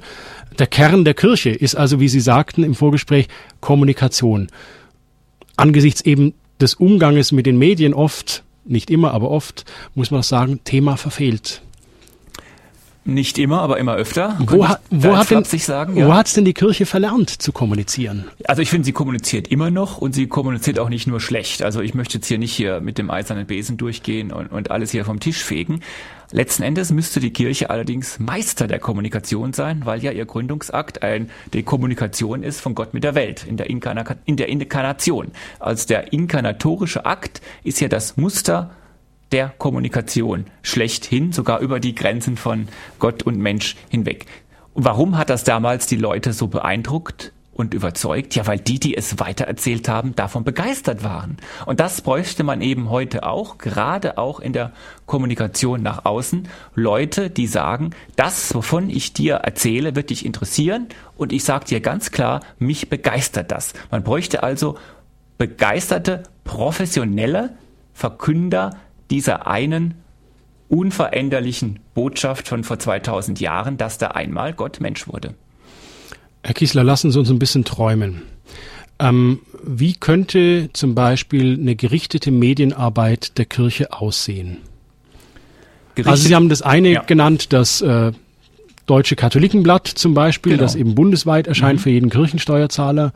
Was könnte es denn noch geben? Also das wäre natürlich also ein großer Paradigmenwechsel und ich will diesen Anschluss hier gerne geben mit diesem Kirchenblatt für alle, die Kirchensteuer zahlen, weil das, denke ich, sehr, sehr viele segensreiche Nebens, Nebenfolgen haben könnte. Man wäre dann immer im Diskurs, immer im Gespräch, einfach weil das Blatt einfach da liegt. Und man schaut ins ADAC-Blatt rein, auch wenn man kein begeisterter Autofahrer ist. Es kommt eben, man hat es bezahlt. Das wäre die eine Chance. Die zweite Chance wäre, dass man auf jeden Fall lernt, dass professionelle Kommunikation darin besteht, verlässliche, verlässliche Aussagen zu machen, auf die ich mich auch berufen kann als Journalist oder als säkulare Welt. Und dass es nicht darum geht, einfach um persönliche Empfindlichkeiten, persönliche Befindlichkeiten nach außen zu tragen, sondern dass letzten Endes jeder Mitarbeiter der Kirche, wenn er mit der nichtkirchlichen ähm, mit der nichtkirchlichen Umwelt in Kontakt trete, weiß, dass er letzten Endes, er als Kirchenglied, eine Bringschuld hat, weil er will ja haben, dass der andere etwas lernt, etwas erfährt, sich vielleicht sogar interessiert, dieser Begeisterung zuwendet. Und ich glaube, diese Tatsache, dass letzten Endes derjenige, der eine Auskunft haben will von der Kirche, kein Bittsteller ist, sondern umgekehrt, dass die Kirche eine Bringschuld hat, eine Bringschuld, die sie in Freude und Begeisterung zu leisten hat. Dieses Bewusstsein zu schärfen auf allen Ebenen wäre genau der Schritt, den es bräuchte, um heute aus einer gewissen kommunikativen Misere herauszukommen. Sie haben vorhin Twitter, Facebook so als die neuen Internet 2.0 Medien angegeben, also wo man miteinander kommunizieren kann im Internet. Was würde denn zum Beispiel dagegen sprechen, wenn, was ich, Erzbischof Zollitsch twittern würde oder Georg Genswein twittern würde. Also für alle, die es nicht wissen, das Twittern, oh, ich habe es mir aufgeschrieben, was die, was die Definition ist. Es ist sowas wie ein öffentlich einsehbares Tagebuch im Internet, wo man einfach sagt, ich bin gerade dort oder der Herr Kissler twittert und sagt, hallo liebe Freunde, ich bin jetzt gerade auf dem Weg zur Radio Horeb, mache dort ein Interview mit dem Herrn Miller. Genau, Twitter ist ein Kurznachrichtendienst, ist auf 160 Zeilen beschränkt und man kann es dann sehen im Internet ähm, ja, es gab hier mal, und das ist natürlich auch ein kleines Debakel, ähm, Herr Zollitsch hat einmal angefangen zu bloggen. Also Bloggen sind dann längere Einträge, die man auf einer Homepage veröffentlicht, also wirklich längere mhm. Tagebucheinträge.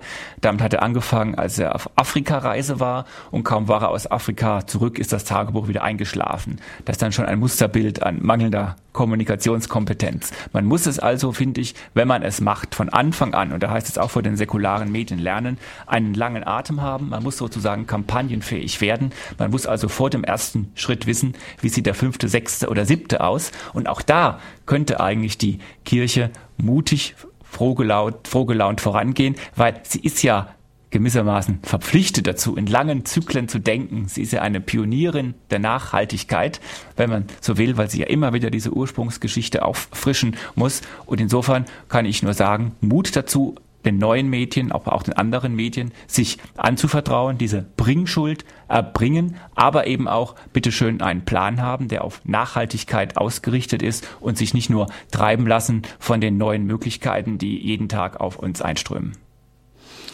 Herr Kiesler, ich habe gerade die ganze Zeit überlegt, was könnten Sie denn noch für ein Schlusswort sprechen, aber ich glaube, das war ein gutes Schlusswort. Herzlichen Dank, Alexander Kissler, dass Sie bei uns in der, in der Sendung waren. Wenn Sie ja mehr über Alexander Kissler wissen möchten, wenn Sie ja ihn verfolgen möchten, was er so veröffentlicht, wenn Sie einsehen wollen, welche Bücher oder Artikel er verfasst, er hat eine Website www.alexander-kissler mit Doppel S.de. Nochmal www.alexander-kissler.de. Herzlichen Dank, Herr Kissler, dass Sie bei uns in der Sendung waren. Gern geschehen. Liebe Hörerinnen und Hörer von Radio Horeb, eine Aufzeichnung dieser Sendung können Sie sich kostenlos bei unserem CD-Dienst bestellen unter der Rufnummer 0700 75 25 75 20 oder ganz bequem von unserer Website www.horeb.org. Wenn Sie die Webadresse von Alexander Kissler nicht mitschreiben konnten, wir haben sie auch hinterlegt beim Radio Horeb Hörerservice. Dort sind auch die Daten und Informationen zu seinem Buch Dumm geglotzt hinterlegt. Der Radio Horeb Hörerservice hat die Rufnummer 0775 25 75 25 oder auch der Infobutton neben der Sendung auf der Radio Horeb Website www.horeb.org. Es verabschiedet sich und bedankt sich Dominik Miller.